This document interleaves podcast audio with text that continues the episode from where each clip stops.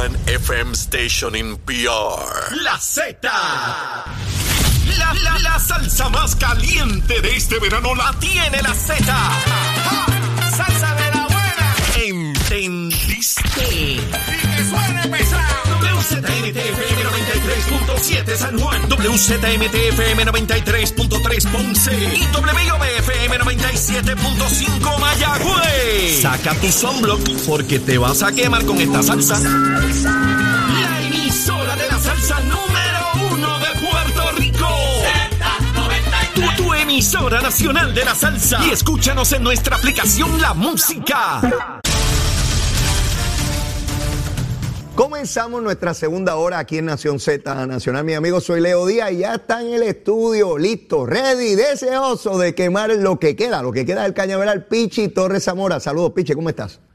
Saludos, Leo. Saludos a todos los televidentes que lo escuchan. Muy bien. Mira. Muy bien. Estamos súper bien hoy. Está la gente contenta con tu participación en el programa. Mira, Pichi, arranca el cañaveral solo y dice, "Mira, yo no tengo nada que hacer, yo lo suelto y él sigue por ahí para abajo y se encarga de, de todo lo demás. Ya, me- ya compartiste conmigo, ya veo cómo nos están. a ver, No. Además de que me dicen en la calle cuando vamos, ya, ya veo que tenemos fanaticada. No, no, los comentarios son, son No, los comentarios que hicieron excelentes. ayer, un honor para mí. Muy bien, muy bien. Mira, Pichi, Dime. Eh, tú últimamente estás, eh, traes primicias a este programa y hoy me traes otra. Eh, hay un pueblo cuyo alcalde estaba ayer en la marcha, de los poquitos que habían, porque habían poquititos, Sí. que dice que Luma no se comunica con ellos. Sí. Que durante el huracán le pidió a Ricardo Rosselló que su hijo, que trabajaba en la Autoridad de Energía Eléctrica, se lo dejara en el pueblo para que le manejara las cositas allí. Y ese alcalde ayer decía que él tiene que protestar contra Luma porque Luma no se comunica con él Y no ha hecho nada. y no ha hecho nada. ¿Qué está pasando? Ese alcalde vive, es de Jayuya, el alcalde de Jayuya. Vive en el pueblo, en, en el barrio Mameyes, Mameyes. Yo quiero que tú me expliques qué está ocurriendo en ese barrio. Mira, obviamente el alcalde de Jayuya, el amigo y servidor Giorgi González, como le dicen en el pueblo de Jayuya, ha hecho últimamente unas declaraciones de despotricado contra Luma. Ajá. Obviamente la semana pasada lo vimos antipasada cuando se quemó la subestación de Jayuya, que en tiempo récord, en ocho horas, la, montado, la Luma la montó y estaba el pueblo energizado. Como quiera criticó, se fue a los programas de televisión, bajó de la montaña a hacer este opinión. Y ayer, de repente, hizo un comunicado a todo el pueblo de Jayuya, mira, me voy a protestar, voy a hacer la marcha, voy a marchar contra Luma porque Luma no brega para el pueblo de Jayuya, Luma no se comunica, tenemos problemas en Jayuya. Ese es Giorgi González. Ajá. Lo que pasa es que Georgie y los que conocemos en Jayuya la historia no le dice al pueblo puertorriqueño, ya que ahora es nacional, ¿verdad? Ahora Ajá. sale de Jayuya, que su hijo menor, además del hijo mayor, pero vamos a hablar del menor, eh, trabaja, trabajaba en energía eléctrica. Y era la persona de contacto, sí, cuando él, se, cuando él se queja de que no tiene comunicación, sí, él llamaba al hijo, pam, y llegaba a la brigada de Jayuya. Ajá. ¿Cuánta gente tiene un hijo que uno puede llamar para que le resuelva a uno? Sí. O sea, si estaba en desganche como estaba en el hijo, cuando trabajaba en energía eléctrica, porque era desganche, si no me equivoco, no estaba trabajando, pues claro, lo llamaba y aparecía. Seguro. Eh, de hecho, ese hijo está trabajando en el gobierno de Puerto Rico, no se fue con Luma, y está trabajando en una corporación. Ah, Fíjate. sí, donde hay chavito. Sí, la Ah, seguro el soy yo el alcalde. Está trabajando, está trabajando en edificios públicos. Pero este es el mismo alcalde que su hija es la Ah, vicepresidenta claro del Senado. que sí, la hija de... O claro. sea que yo tengo a toda mi familia enchufada. Tengo a mi hijo, a mi hija vicepresidenta del Senado para que cabildee mis cositas. Y acá tenía al muchacho eh, eh, eh, en, en energía eléctrica. Claro. Y ahora está en una corporación pública para que gane mucho dinero. ¿Y qué está pasando en Mamey? Entonces, habla en contra de Luma, pero no le dice al pueblo puertorriqueño, fuera de Jayuya, Ajá. que Luma está haciendo un trabajo de primero de mantenimiento de líneas en su barrio, camino a su barrio, en la 141 que va de Jayuya a Mameyes y sigue. Ajá. Están eh, picando todo lo que son los palos a vuelta redonda, la- el- ¿cómo es? Deforestando, ¿verdad? Alrededor de los desganche, cables. lo que ellos llaman el desganche. Que están montando postes de metal, no de madera, postes de metal, postes bien altos. Pero ¿verdad que espérate, se- espérate, están sustituyendo los Están- postes están por unos nuevos. La línea de 4000 que sube para Mamelle, que da problemas a los que residen en Mamelle, que a veces se le cae la luz, porque ¿verdad? a veces unos Pichi, cortes con la luz. Para que los Ahí está el poste. Los amigos que están por Mega TV, ahí está la foto. Ahí Pichi la la foto. trajo. Yo hace mucho tiempo no subo allá a Jayuya. Mira el poste de metal. Pichi es de Jayuya, Claro. de allí. Él sabe, él conoce ese sector bien. Mire los postes nuevos que está poniendo Luma ahora, hoy, hoy, en el barrio del alcalde. A que el alcalde no dice eso. Claro. Y están sustituyendo postes de madera, que están además en malas condiciones, por postes nuevos en las 530. y que me diga él si la 530 no es la carretera que lleva a su casa. Pues todo el mundo sabe que la carretera 530, sí, la que sube por los aldillos, sí, por el colmado de los aldillos, que después baja a su casa, señor alcalde, por allí van a sustituir postes de madera, postes que están malos, después de María y que han estado malos, los van a cambiar por madera, ahí están las fotos. Yo quiero- Están los postes allí, están los postes de metal, cambiando la línea principal de 4.000 voltios que va hacia Mamelle. Eso es Luma, están picando y desganchando toda la carretera. Eso lo sabe todo el pueblo de Jayuya que sube para allá. Ah, pero Luma es malo. Luma Yo- no ha hecho nada en Jayuya. Luma no brega. Porque a veces hay medias verdades. Usted ve que alcalde hipócrita este de Jayuya. Este es un soberano hipócrita. Con la carita de señor mayor, tú sabes que no puedo mentir porque, porque él habla así medio qué sé yo qué. Sí, mire, mi hermano, no sea hipócrita. En una manifestación con Luma, no tiene el carácter y la voluntad de decirle, mire, en mi barrio están sustituyendo los postes por postes de metal.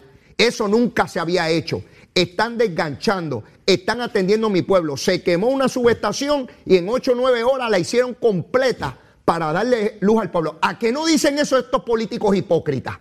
Es importante, por, por eso es que yo hablo de Luma todos los días. Lo que haya que arreglar de Luma, por supuesto que hay que arreglarlo. Tiene que tener comunicación que no la tiene, no crean empatía con el pueblo, pero nos tienen que explicar lo que están haciendo. Porque si, si Pichi Torres Zamora no estuviese aquí, No de esto. ni yo ni ustedes se enteran de que en el barrio del alcalde de Jayuya, que se pasa por programa y televisión acá en San Juan, diciendo que su pueblo está abandonado, le, le están pongan la foto otra vez, por favor, con esos postes de metal gigantescos.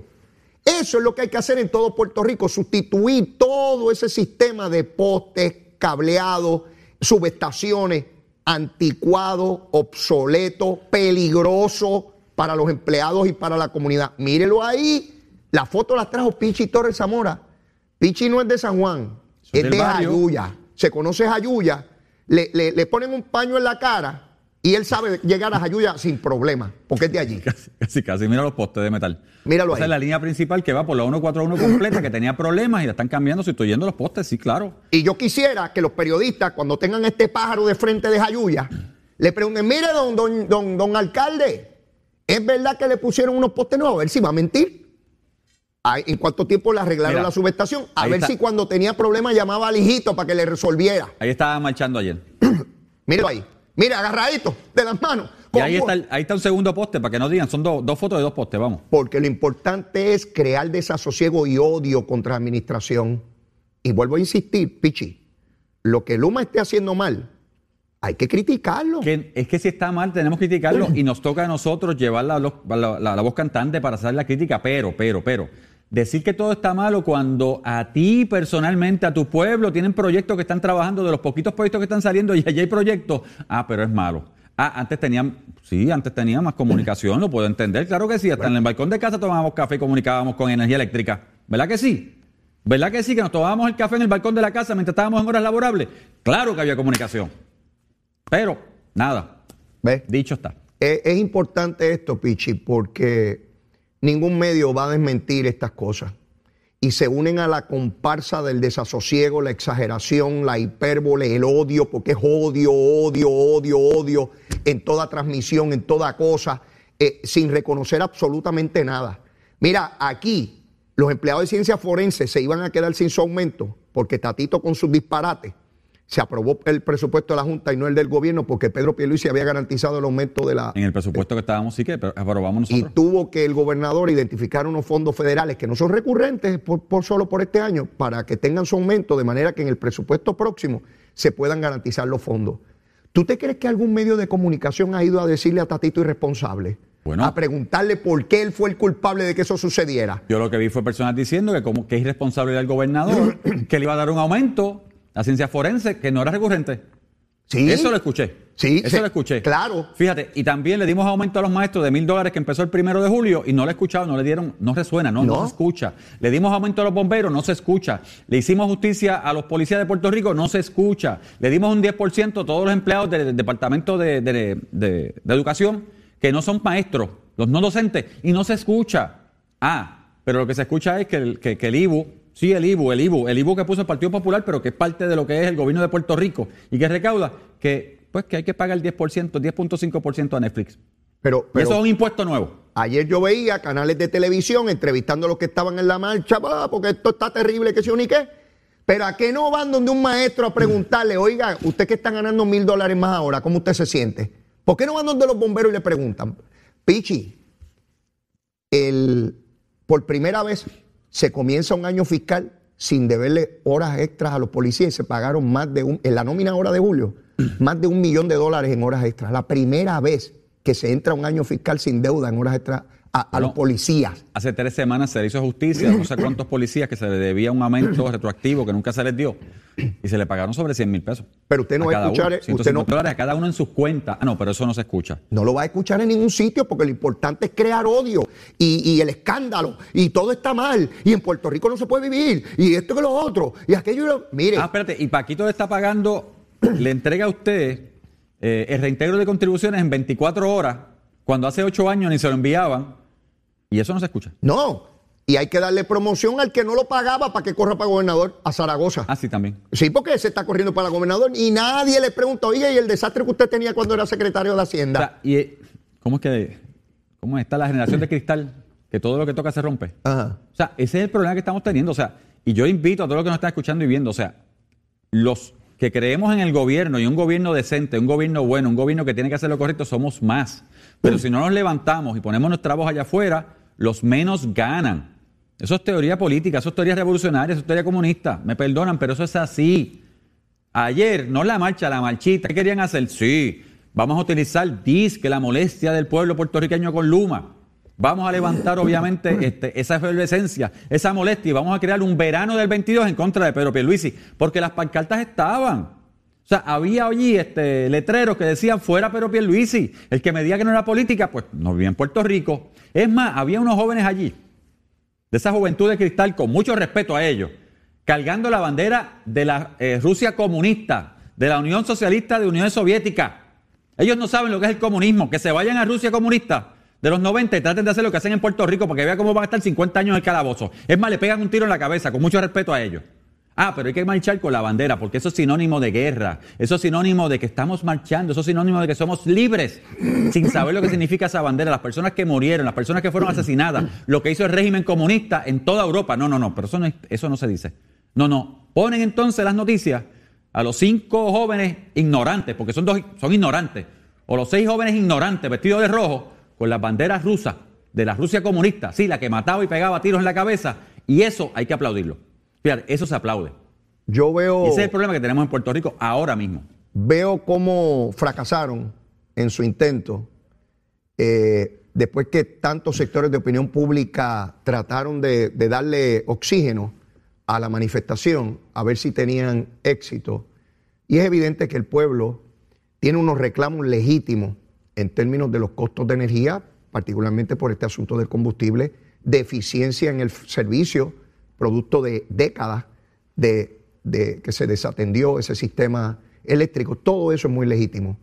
Pero este pueblo ya hace la diferenciación muy clara entre planteamientos legítimos y quien intenta engañarlo con otro discurso. Por eso el fracaso de esa marcha, que no, que no es distinto a lo que le ocurrió la otra vez. El año pasado lo intentaron y no lo lograron. Claro. Recuerda que, que hasta Dalmau pidió que fuera el Partido Popular ayer, mandó el secretario con dos o tres alcaldes y los demás no fueron.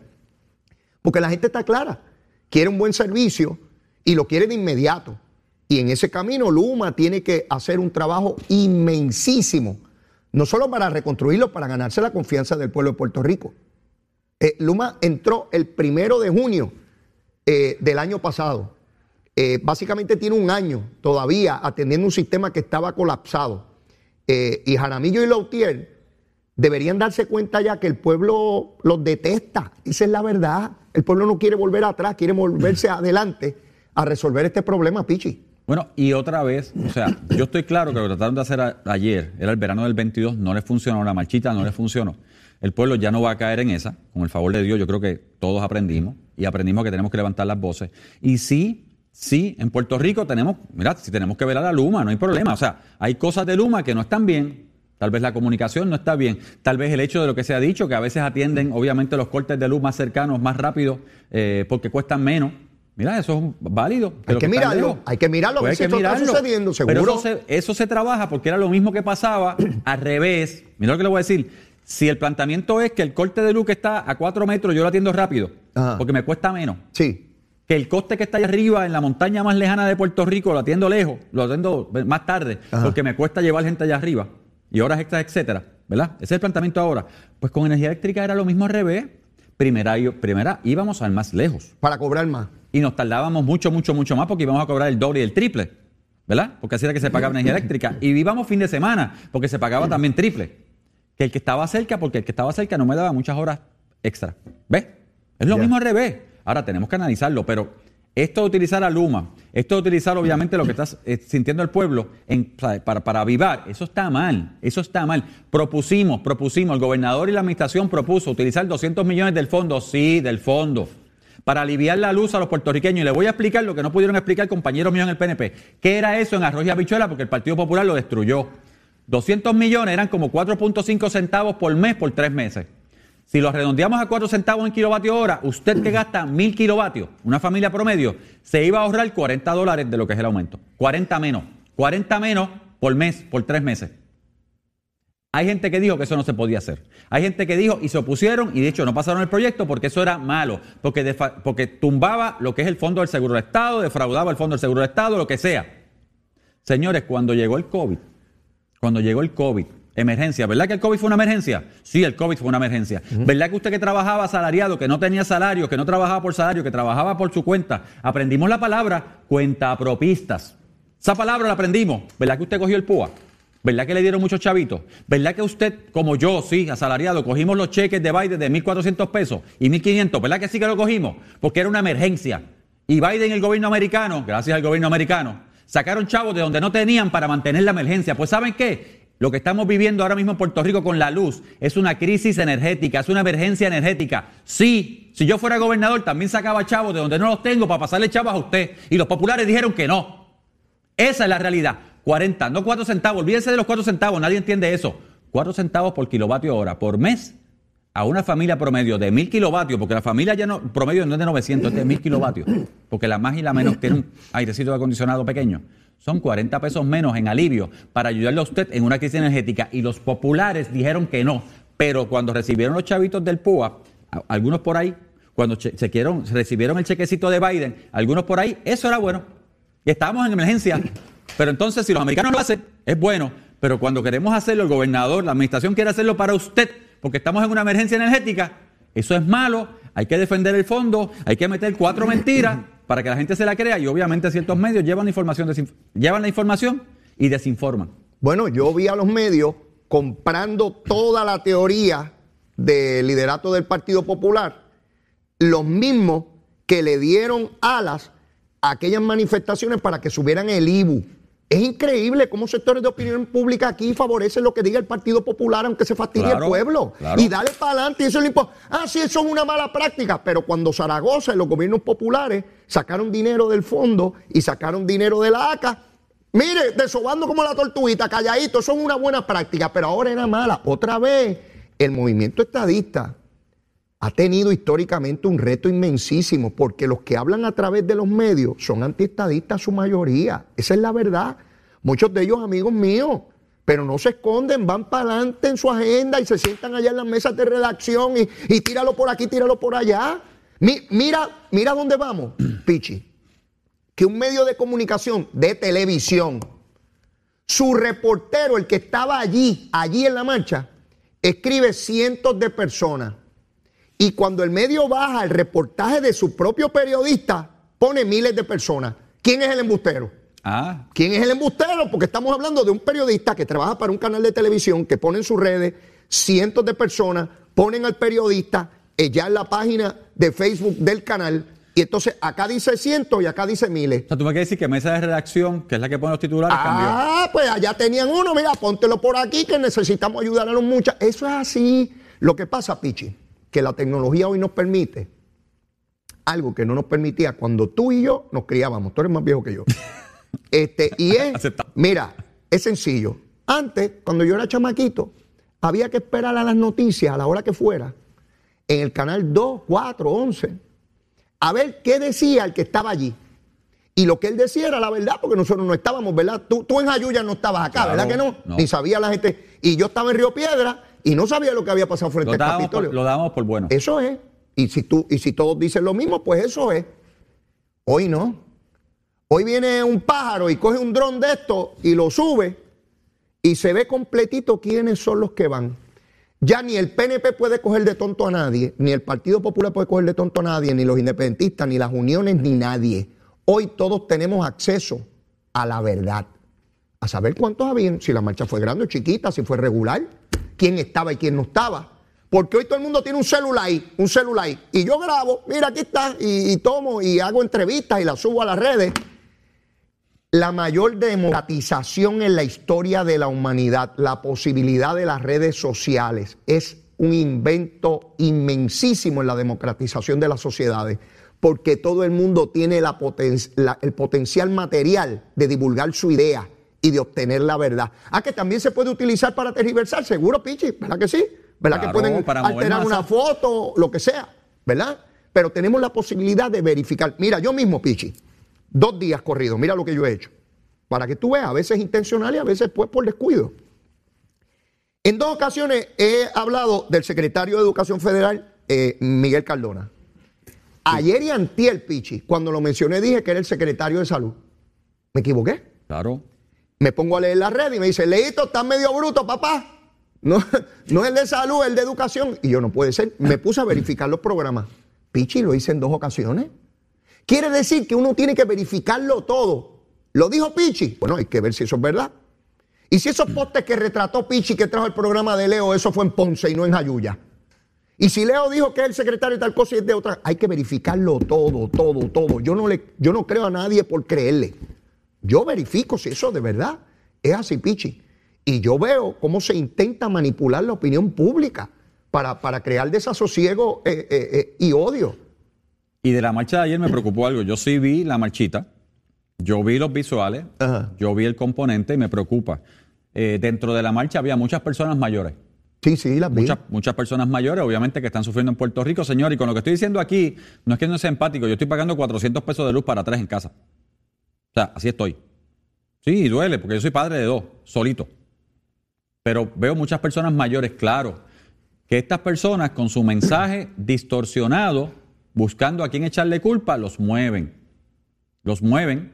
Y cuando digo que los mueven, sí los mueven para que se, para que se muevan a favor de lo que ellos quieren, sin saber ellos que, claro, ellos están marchando, algunos de ellos estarán marchando legítimamente porque se sienten, mire, pesumbrados, Claro. porque no pueden con la carga, Claro. porque lo que tienen es el retiro que no sube más, Seguro. porque lo que tiene, ¿verdad? Vaya voy, retiro que le salvó muchos de ellos el gobierno de Puerto Rico porque lo estamos pagando. Bueno, el que peleó y no se dio nunca para mantener cada centavo de retiro fue Pedro Pierluisi, porque tú recuerdas que en la Cámara, el presidente de la Cámara a la cual tú perteneces radicó un proyecto que bajaba las pensiones. Sí. Es- ese fue Tatito, Sí. el que decía que Pierluisi era el abogado de la Junta, y Pierluisi se mantuvo, se mantuvo y se mantuvo, y no se cortó ni un millón de las pensiones. Y de hecho, como, o sea, como vice demográfico, sí, hay que hacer algo. Y como gobierno, y yo como funcionario electo, tenemos, y tengo que hablar con el gobernador, tenemos que buscar a ver si hay algún fondo, si había alguna manera que podamos ayudar a las personas mayores en Puerto Rico, aquellas que están pilladas. Yo vi una señora que decía, y ahora tienen un personal que no tiene ni las licencias, porque la señora creyó el discurso del presidente del Colegio de Ingenieros Popular, que fue director de energía eléctrica, diciendo que hay una gente allí que no tiene licencia de, ingeniero y que están haciendo el trabajo. ¿Y por qué no va a los tribunales a invalidar esa acción? Se queda en el discurso nada más. Eso es una irresponsabilidad culpa de él. Y entonces la persona que no sabe dice, bueno, yo escucho en las noticias que están poniendo una gente ahí que no sabe y que no tiene licencia, pues también me indigna eso. ¿Ves, Pichi, cómo, cómo todo se mueve a crear odio? Bueno, claro, y, y como, y de hecho esa pregunta me la hicieron como ingeniero y, como, y lo que yo dije contesté, claro, todo ingeniero en Puerto Rico, todos los ingenieros en Puerto Rico tenemos que ser licenciados. Dos licencias, primero la de adiestramiento y luego la profesional como yo la tengo. No tengo problema con eso, pero yo puedo ser ingeniero sin licencia, haciendo función, cualquier función que no sea la de ingeniero, que no requiera licencia y eso no es malo.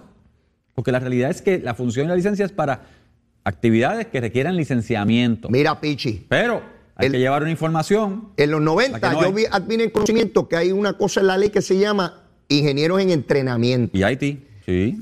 Y yo dije, ¿qué rayo es esto? Porque llegó una legislación, yo era representante.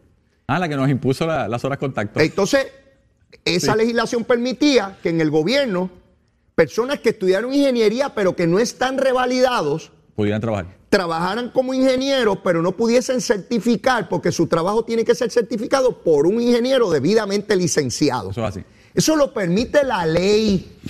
Y en obras públicas y en distintas dependencias de gobierno está el ingeniero en entrenamiento. Yo conocí eso en los 90, cuando yo era legislador. Oye, te lo sabes bien, te lo Y, sabes hay- de memoria. y en aquel momento había un proyecto de ley para que después de un número de años se le otorgara como si hubiese pasado el examen. Edwin Mundo presidía la comisión de gobierno y se fue de viaje y yo quedé de presidente. Y vinieron las presiones hacia mí y yo le dije, no, yo estoy en contra de eso. Esto no se va a aprobar. Pero Leo, no, no, no, no.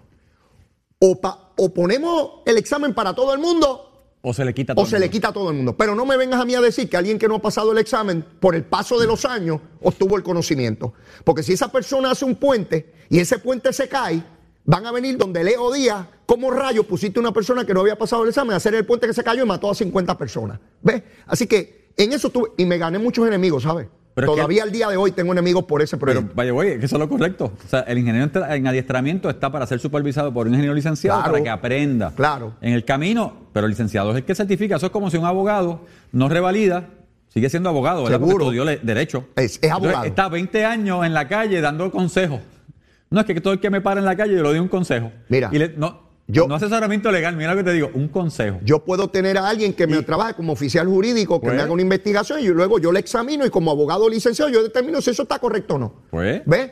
Pero, pero ya te digo, Pichi, Y por 20 años le voy a dar la licencia. es crear, es crear odio, es crear de que. Luma viola la ley, se roba a los chavos, nos aumenta la luz, pone a trabajar una gente que no tiene ley. Todo es odio, odio, odio, Sí. odio, aunque no se corrobore. Pero mira, Pichi, ve pensando en No. algo de almuerzo, porque tenemos que ir a una pausa y ya tú sabes que cuando arranquemos a las nueve y media venimos con nuestra recomendación de lo que debemos degustar al mediodía. Llévatela, chero.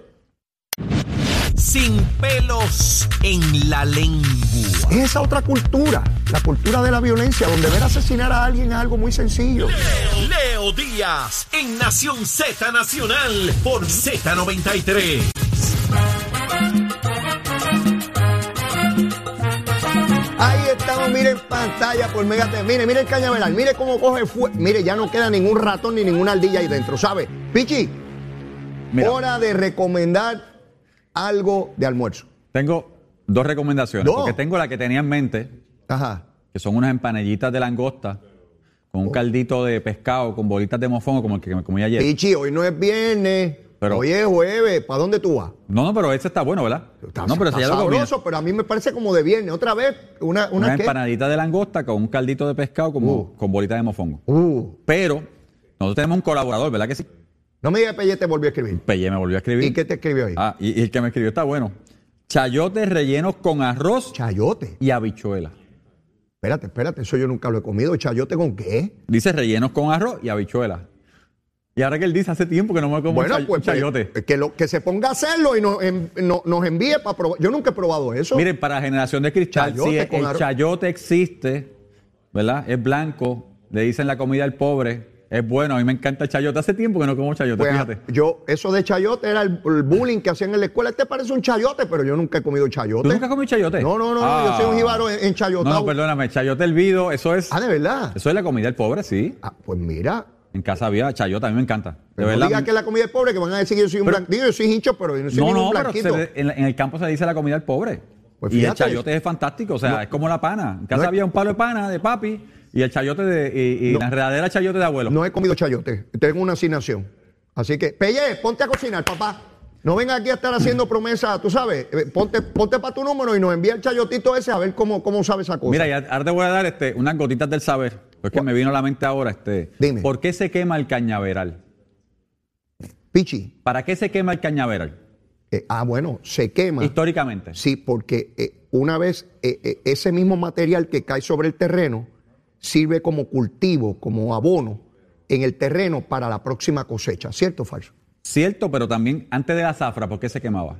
¿Para sacar qué del cañaveral? Pero acuérdate que tú ibas con machete a tumbar la. Ah, la- bueno, lo- lo- las cosas estas que te picaban a ti. este, para, sa- para sacar las sabandijas. exacto, la- los para que, se, abayaldes, para que se fueran, sí, las sabandijas, todo, las ratas, todo. todo. Que no saliera una rata y te brincara encima y te Exacto, muriera. Usted quemaba el cañaveral porque venía la zafra, iba a picar el azúcar, ¿verdad? la caña de azúcar, y usted quería que todas las las sabandijas, Por eso- las ratas, Por, por eso yo digo que sale la, la- las ardillas y, y- y- y los ratones. Claro. Yo traigo esa imagen para el proceso político. Pues estamos quemando cañaveral. en el proceso político, nosotros vivimos en el Caribe, en terrenos muy fértiles para, para la siembra de caña. De hecho, fuimos uno de los principales productores de, de- de azúcar en el Sí. siglo eh, XIX y XX en Puerto Rico y en todo el Caribe, ¿no? Eh, y, y es una imagen que traigo del proceso político, de cómo tú tienes que quemarlo todo eh, para volver a tener un cultivo fértil. Para- para echar este, pa'lante. para echar para adelante, porque Sí. no puedes permanecer con lo mismo. Tú tienes que quemar el cañaveral y volver eh, con, con saca nueva- con saca las sabandijas del medio, Exacto. pica y levanta obviamente, porque obviamente lo que cae, Ah. levanta otra vez este, la agricultura. Exactamente, sirve Así que de semilla. me vino eso, no sé, eso de sabandijas y sacar las sabandijas. Por eso yo me dedico a quemar el cañaveral, mi hermano. Ya pegado, donde quiera que me meto, leo a quemar el cañaveral, a quemar el cañaveral. Mira, Pichi. Dime. A esa, a cualquiera de las dos recomendaciones le podemos poner lo siguiente, que a esa Mari cumpleaños hoy y me dijo, Leo, yo quiero flancocho con bolita de mantecado de coco encima, bañado con caramelo. ¿Qué tú te crees? Wow. Mi hermano, eso, eso está tremendo, tremendo. Bueno, Wow. Pichi, vamos a hablar de estatus. Vamos a hablar de estatus. Finalmente se aprobó la legislación ayer. Hubo serias dudas, primero, de cuál proyecto se aprobaría, si el de Jennifer González, el de Nidia Velázquez.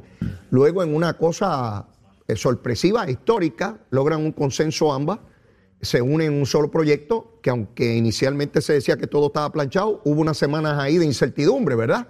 Porque se iban a someter unas enmiendas. Finalmente se pensaba que no iba a haber tiempo suficiente en la comisión, lo hubo, se aprobó. Ahora se plantea si habrá o no tiempo suficiente y los votos en la Cámara de Representantes Federal. Pero hasta ahora, ¿cómo lo ves? Bueno, hasta ahora el junte, ¿verdad? Esto es un junte histórico, el que hizo este Jennifer con, Nidi- con Nidia Velázquez. Ajá. Por otro lado, tengo que decir también que el hecho de que nuestro gobernador Pedro Pierluisi Fue clave. sea, es clave. Fue clave y será Él, él clave porque autorizó muchas de esas enmiendas y no tuvo problema. Steny Hoyer, que es el líder de la mayoría demócrata, es íntimo amigo de Pedro Pierluisi de su época como comisionado residente. Y todo el mundo sabe que, los que estamos sabemos que Steny Hoyer ha venido a Puerto Rico eh, el año pasado, vino unas cuantas veces a visitar al gobernador ya como gobernador, a reunirse, a hablar de el proyecto y el hecho de que Steny Hoyer estuvo ayer en la vista, porque estuvo presente. Él no tenía que estar, pero tu- estuvo en la vista. Pidió un turno de privilegio porque no es usual que no es aparezca él usual ahí. que él aparezca. Eso, eso te iba a decir, no es usual, porque Ah. es como decir que el presidente del cuerpo en Puerto Rico llegó y se sentó. Ese es el nivel de compromiso que él Sí. tiene con Puerto Rico. Sí. Así que el hecho de que Jennifer logró un junte por un lado, que Pedro Pierluisi logró obviamente con Steny Hoyer mover lo otro, porque se necesita obviamente el aval de él, y lo que estamos logrando es histórico para Puerto Rico. Mira, es. yo escuchaba el partido, yo te he dicho aquí que el Partido Independentista increíblemente está callado, Sí. Motis no habla, aunque el proyecto tiene la independencia en sus dos modalidades, independencia pura y república, ¿verdad? Así es. Sin embargo, lo escuchaba esta mañana que es histórico, que es histórico que se haya votado por un proyecto donde no está Lela. Es lo único que han podido decir. No puede decir nada más ni defender su, su independencia de las dos modalidades. Simplemente que es histórico porque no está Lela. Así que, qué bien que hablaron, qué bien. Ahora, para los estadistas estamos claros. La única estadidad vía, o la única forma de mantenernos en unión permanente, la única forma de conservar la ciudadanía americana es a través de la estadidad, que está en ese proyecto. Qué bueno que se salió del comité. Yo espero que vaya, obviamente, a reglas y calendario para que se vote y que salga de la Cámara hacia el Senado, no importa lo que pase en el Senado, porque es un paso de avance. Claro que sí. Y al independentista que dijo en los medios hoy, qué bueno que no está Lela, qué bueno que el proyecto se votó, ¿sabes por qué se votó? No se votó por la independencia, se votó porque la estadidad ha ganado tres o cuatro veces en Puerto Rico, se votó porque ya en el Congreso saben que el 80 plus de los puertorriqueños creen en la estadidad, porque creen obviamente y saben que el puertorriqueño se va a mover a eso, porque sigo insistiendo, si la estadidad no hubiese ganado en noviembre del 2020, esto no estaría pasando. Así es. Es un empuje porque, como aprendí de los independentistas, las batallas se ganan paso a paso, cabeza de playa, cabeza de playa. Para los estadistas, para los que creemos en la unión permanente, lo que pasó ayer es un paso en adelante, es una cabeza de playa en el movimiento. Sí, centramos una cabeza de playa en esta guerra que estamos llevando para la descolonización de Puerto Rico. La próxima es reglas y calendario, la próxima es llevarlo al floor, lograr los votos allí, porque nos vamos a meter a inundar para buscar los votos que tenemos que buscar en la Cámara. Y una vez pase en la Cámara, vamos al Senado. Y en el Senado, este señor, ¿cómo es Roger Wicker? Sí, el senador de. de- Wicker, pa- pa- parece Witches, pero no, este, de no, no, bruja, no, pero no, Wicker. de Mississippi. senador de Mississippi. Mississippi, El fíjate. estado más pobre. Ayer el Partido Popular, la noticia era que llegaron allí no a defender el proyecto, no a hablar de la descolonización de Puerto Rico, hablaron para meterse, Dalmau, presidente del Partido Popular, se metió al Senado con uno de los senadores, ¿cómo decir? Este, más recalcitrantes en términos, este, ¿cómo te puedo decir? En contra del latino, del negro, antiestadista, antinegro, todo lo que tú puedas pensar, porque el tipo es todo lo malo que tú puedas pensar. Todo lo malo. Y hay que tocar a esa persona que no cree en nada y está en contra de todo y es racista para hablar a favor de Puerto Rico. Y fíjate cómo los medios de comunicación, vuelvo a insistir en esto, Eso fue grande. porque si un estadista se va a alinear con este señor, le caen arriba, las primeras planas hoy serían terribles diciendo que se unen a los sectores más conservadores y recalcitrantes, retrógradas del Partido Republicano. Dalmau va a los programas de radio y televisión y lo entrevistan como, como, como un doncello. Y, y él explica que este hombre es tremendo y eh, increíble. Así tú ves el grado de hipocresía de estos sectores. Pero te digo algo, Pichi. Dime, Vamos a suponer que no se apruebe nada en el Senado. establecido. Por este ramo me enseñó a mí hace ya dos décadas, más de tres décadas, que uno tiene que saber identificar el número de serie de un submarino que viene debajo de una ola típica. Eso lo que te dice es que tienes que mirar bien al frente lo que viene para estar preparado y prevenido. Si no se aprobara, el grave problema que tienen los sectores coloniales en Puerto Rico es que ya están convencidos que el día que los demócratas tengan mayoría en Cámara y Senado Federal se va a aprobar esto en menos nada. Ya lo saben. Dependen del poder de veto que tenga los republicanos o en Cámara o en Senado. Podría, vamos a suponer que las elecciones de medio término, si no se aprobara ahora, eh, ganar a los republicanos en una o ambas cámaras. Está bien, se detuvo. Eh, pues, pues se detuvo ahí. Pero el proceso no termina. Se, se- se habrá detenido en este proyecto en este momento. Pero tan pronto lleguen los demócratas otra vez en Cámara y Senado a mover el proyecto a las millas. Claro. Tienen que vivir como los que han hecho corrupción y están toda la semana velando que el FBI no le toque la puerta. Pues tienen que este- estar velando toda la semana que no lleguen los demócratas y le aprueben el proyecto. Partido político al cual ellos estuvieron vinculados toda la vida.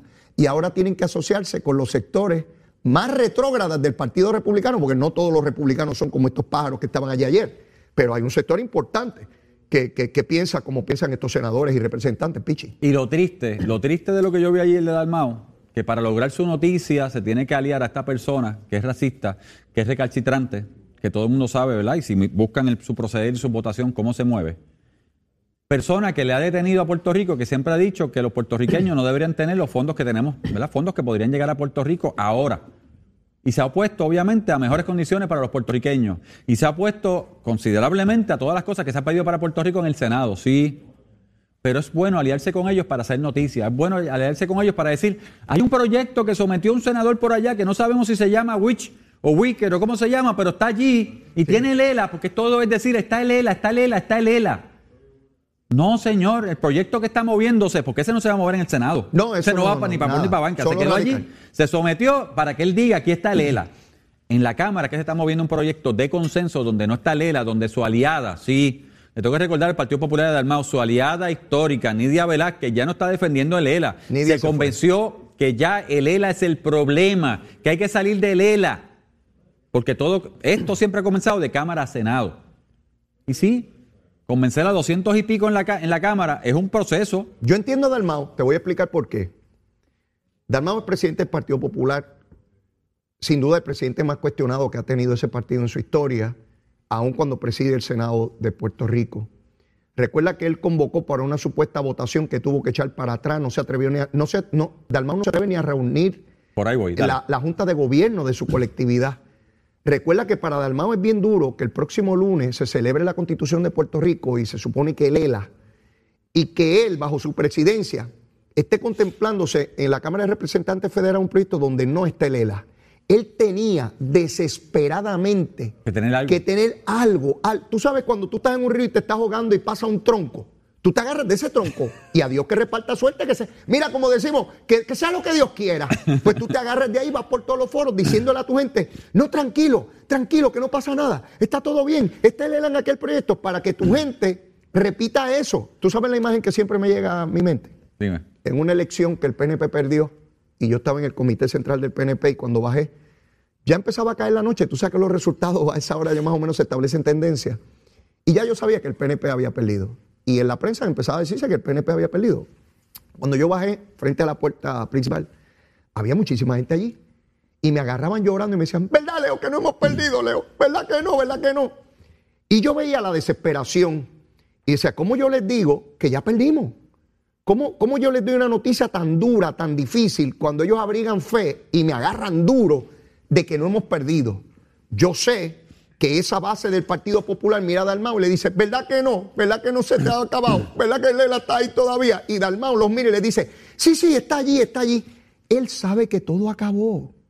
Él lo sabe y lo saben todos. Apuestan a retardar lo inevitable, Michi. Bueno, lo que pasa es que cuando tú tienes personas como el profesor este Jorge Colbe, el amigo. Jorge es mi pana. El culpable es que Ah. yo esté en los medios otra vez, Jorge. amigo, pero obviamente aliado de Dalmao, que pone unas expresiones ayer y dice, al final termina diciendo, Dalmao une. seguro, él está mirando las campañas, seguro que sí. Dalmau une. Para eso está Esto ahí. simplemente, el proyecto de ayer es como tú dices, el proyecto era para tener algo y sacarlo. Miren, aquí está el proyecto, Sí, aquí sí. está Lela, lo salvé. Cuando ¿Qué salvó todos creían que estábamos liquidados, vino Dalmau y sacó el ELA de, de- del. Yo, como le digo jocosamente a un amigo mío y amigo tuyo, que no lo voy a mencionar ahora, que su acta de defunción está en un sobrecito que llegó sellado y no lo quiere abrir. Pero esto jocosamente, señores. El acta de defunción de Lela llegó con la Junta de Control Fiscal hace tiempo. Lo que pasa es que está en el sobresellado. La tienen allí en el escritorio del Partido Popular y no la quieren abrir. Yo Pero veo, el acta de defunción ya está. veo, veo este proceso otra vez como un peldaño en una escalera muy compleja, muy difícil para descolonizar a Puerto Rico. Ayer se mencionaba en esa vista los 500 años de historia de Puerto Rico sin, bajo colonia, ¿verdad? Eh, Primero bajo España y luego bajo, bajo los Estados Unidos. Me llamó enormemente la atención las enmiendas hacia la independencia de la libre asociación, porque hay sectores de ese Partido Republicano que lo que quieren es que Puerto Rico siga como colonia y si va a ser independiente, que no pueda transigir la deuda con China ni con Rusia, que se quede en las bases militares. ¿Pero qué es eso? ¿Eso no es Tratado- independencia? Tratados de extradición para Sí. lo, que no sea un safe haven Sí. de, de- de- de- Bueno, yo escribí eso, no sea un Sí. safe haven para, Eso para es otro ELA. delincuentes. ¿Yo qué es esto? Eso es otro ELA, eso no es ninguna independencia, pero esa es la mentalidad que viene desde la doctrina Monroe y comienza por allá eh, eh, eh, en el siglo XIX y todavía hay sectores planteándose esa supremacía y esa cosa de que este es mi territorio y nadie se nos puede meter aquí. Pero, pero vamos a estar claros, yo escuché las vistas en gran mayoría y casi todas las enmiendas que sometieron los republicanos. Se derrotaron, se- bueno, yo creo que se derrotaron casi todas, si no el 100%. todas, todas, todas. Pero la supermayoría, el ELA, el inglés. todas, todas las enmiendas eran propiciadas por cabilderos del Partido Popular. Todas, señores. Bueno, cuando Porque tú ves ahí la- ninguna de las anteriores. Ahí hay congresistas que hablaron allí, que sometieron enmiendas para Puerto Rico, que si usted le pone un mapa mundial y dice, ¿dónde está, ¿dónde está Puerto Rico? Miran y dicen, ¿esto es Cuba o Puerto Rico? Ellos no saben dónde está Puerto Rico. Simplemente no, ¿verdad, señores? Pero había que llevar un mensaje, había que tratar de llevar un mensaje erróneo, a mi parecer, de lo que es Puerto Rico a gente que a veces, no a siempre tienen a su haber decidir cosas para Puerto Rico. Entonces, cuando usted le lleva a uno que dijo que Puerto Rico tenía que pagar, escuchen esto, tenía que pagar sus deudas, pero no solamente eso, que Puerto Rico tenía que asegurarse de devolver el dinero que FEMA le dio. Somos ciudadanos americanos, bajo el ELA. Tuvimos una emergencia de huracán, tuvimos una emergencia de, terremoto. FEMA está para ayudar en dinero que le dan a todos los estados, pero si Puerto Rico es independiente, que devolver el dinero de FEMA, tenemos que pa- pagárselo. Señores, no tenemos dinero para devolver todo lo que FEMA nos ha dado en la historia de Puerto Rico. Ah, pero alguien le dijo que eso había que proponerlo. Y eso es triste, porque eso es como cuando Aníbal Acevedo Vilá se paró en el Congreso siendo comisionado residente y para evitar cosas dijo que en Puerto Rico pasaban muchas cosas que no voy a mencionar aquí porque simplemente me da bochorno lo que él dijo en el Congreso de los puertorriqueños y las puertorriqueñas. Aquí, eh, cuando, yo vi hace dos días la, esta alternativa de legisladores planteando republicanos de que eh, haya una alternativa de ninguna de las anteriores, ahí están las huellas dactilares del Partido Popular. Aquí rayo se le va a ocurrir eso. ¿Quién? Nada, es, es llevando, llevando la, Claro. la- la cosa de aquí para allá. Ahora, Pichi, eh, el proceso corre casi independiente de los puertorriqueños. Se hace insostenible ya eh, el territorio. Fíjate que en la Cámara tenemos personas de Puerto Rico que están allí, en principalmente la comisionada, electa por nosotros, pero hay otros de origen puertorriqueño también. Bueno. en el Senado no hay ninguno. No hay ninguno. El En el Senado no hay nadie que le diga, mira, yo soy puertorriqueño, yo, yo. mi padre, mi abuelo, mi bisabuelo, o fueron a la milicia, como se discutió allí, o tienen estas necesidades económicas, o tuvieron que irse a alguno de los estados. No hay nadie que les hable de propio personal conocimiento. Es como en el Tribunal Supremo de los Estados Unidos. Allí hay una puertorriqueña y le puede hablar a los jueces de su vivencia, de la vivencia de los ciudadanos americanos en Puerto Rico, porque no es lo mismo, Pichi, que yo lea una página fría en un libro lleno de estadísticas y de historias, a que un ser humano Me se pare de- frente a mí y me hable de la vida, porque tú le pones rostro a la necesidad y a la urgencia. Y eso no lo tenemos en el Senado. Lo más cercano que tenemos es el senador de, de la Florida, Marco Rubio, que es de origen cubano, que no va a tener la misma, la misma situación. Y- Bob Meléndez eh, y el senador Henrich de, de Nuevo México, que también apoya la estadidad para, para Puerto Rico. Pero es un proceso difícil y uno pensar que ese cuerpo político sigue tomando las decisiones. Bueno, Pichi, tú aprobaste una, unas enmiendas a la ley laboral, ¿verdad que tú las aprobaste? Claro. ¿Verdad que las aprobaron también en el Senado? Claro. ¿Verdad que el gobernador la firmó? Claro. La Junta de Supervisión Fiscal dice que eso no va. Exacto. ¿Seremos territorio? Ahora, Aprobado en Cámara y Senado por todos los partidos, todos, no solamente el PNP, Partido Popular, Partido Independentista, Victoria Ciudadana, to- toda la cosa. y que no entienda en Puerto Rico que la ley promesa, sí, la que crea la Junta de Control Fiscal, es una enmienda a la ley 600, entiéndase, el Commonwealth de Puerto Rico, el ELA, como lo quieran llamar, pues no vive en Puerto Rico. Es Y es- esa es la situación, como nosotros adelantamos la causa de los puertorriqueños, ciudadanos americanos que vivimos aquí. No los que viven allá, los que viven allá tienen senadores y representantes. Sí, todos los que vivan allá tienen senadores y representantes. Votan o no votan si les da la gana. Nosotros no tenemos. Nosotros y, no y- y tenemos. de hecho son cabezas de playa, porque sí, señores, como cuando usted va a una guerra que está poniendo sus cabezas de playa, llevando sus tropas a un punto más al frente, eso es lo que tenemos que hacer y eso es lo que estamos haciendo los estadistas. En el Senado tenemos mucho que trabajar, es algo que yo, tra- de hecho, algo que yo he llevado y en el Senado del partido se ha discutido. Tenemos que tener más aliados en el Senado, aliados de la causa estadista, porque no, Senado federal, porque no los tenemos. Y por la forma y manera que trabaja el Senado federal, que es como que un cuerpo más élite, más alto, porque es la realidad. O sea, No, y para mover cosas necesita para- 60 votos, si no hay filibusterismo, Sí, este, sea, es bien complejo. El Senado es algo que tenemos que trabajar. Este, mira cómo Manchi se sentó, demócrata, pero casi republicano, se sentó en los proyectos del propio presidente Biden. Así es. O sea, si el Senado, ahora mismo con los 50 este, senadores eh, demócratas, y la Cámara Demócrata, Cámara Federal, se pierde ahora en noviembre, se lo deben a Manchi. Porque Biden, presidente, estaba apostando todo su agenda de reconstrucción, que empezaría ahora en enero, que no se ha dado ni se va a dar porque Manchi se le sentó, en, Manchi se le sentó encima. Y Cinema, la senadora de Arizona, senadora. ambos. O sea, cuando eso pasa, usted ve el poder que tiene una o Un dos personas. senador. Un senador se le sentó encima a todo. Y nosotros tendríamos dos senadores boricuas electos aquí de Bayamón, de Barranquita, de Orocovi, de Viviendo aquí, viviendo aquí y volando allá hacer su trabajo Así. legislativo. Y si no sé lo que tiene que hacer, nos mandamos a freír espárragos. Pero, nada. Dos senadores que cuando quieran aprobar legislación allí en un senado empatado como este, le digo, esto es lo que necesitamos para Puerto Rico. No, no le vamos a, pues no hay legislación. ¿Qué diferencia de Se ese- acabó. hace- mira, qué diferencia de ese voto. Oh, mi hermano, y que el presidente de los Estados Unidos tenga que llamar a los senadores de Puerto Rico para aprobar su legislación. Y que le nosotros diga- le digamos, no, no, no, este. Y que le diga, ¿qué tú quieres? FEMA no está trabajando como es. ¿Qué tú no necesitas? necesitamos esto. y- Ah, pues está bien, van a tener eso. Ah, bueno, pues ahora tiene el voto, presidente. ¿Ok? Pues, pero, señores, la política es un arte. La política es un arte. Pero si de la nación que somos parte no tenemos representación para lograr ese arte allá en el Congreso donde tiene que estar, señores, estamos muertos. Pichitorre Zamora, de Jayuya, Dímelo. Puerto Rico. With love. Agradecido enormemente de su participación. Siempre. Espero que los postes del alcalde de Jayuya finalmente los pongan todos y que él deje la ñoñería de estar en crítica nada más y reconozca lo que Luma también le está haciendo en su municipio por el bien, no del alcalde, del pueblo de Jayuya. Gracias, Pichi. Bendiciones.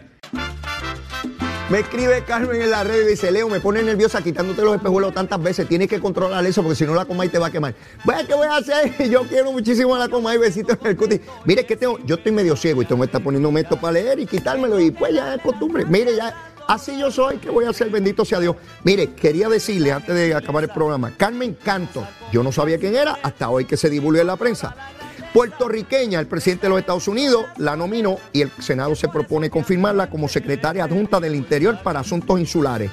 Otra boricua al más alto nivel del gobierno federal. Mire, y no perdió ni la cultura, ni el idioma, ni la idiosincrasia, ni nada. no perdemos nada. Lo que adquirimos somos derechos. Eso es lo que queremos para los puertorriqueños ciudadanos americanos. Los derechos que nos corresponden y que se nos respete como tiene que ser. Por eso es que estamos trabajando duro. Bueno, mis amigos, yo no tengo tiempo para más. Si usted todavía no me quiere, quiérame que soy bueno, una chulería bizcochito aquí se lo estoy diciendo, mire, como es que, yo soy como, un, como un flancocho, como un flancocho, la recomendación que hay hoy. Así que quiérame que soy bueno y si ya me quiere, siga queriéndome más, seguro que sí, siempre hay espacio para el amor, seguro. Mire, será hasta mañana. Besitos en el cutis para todos, ¿ah? que no se me quede nadie. Llévatela, chero.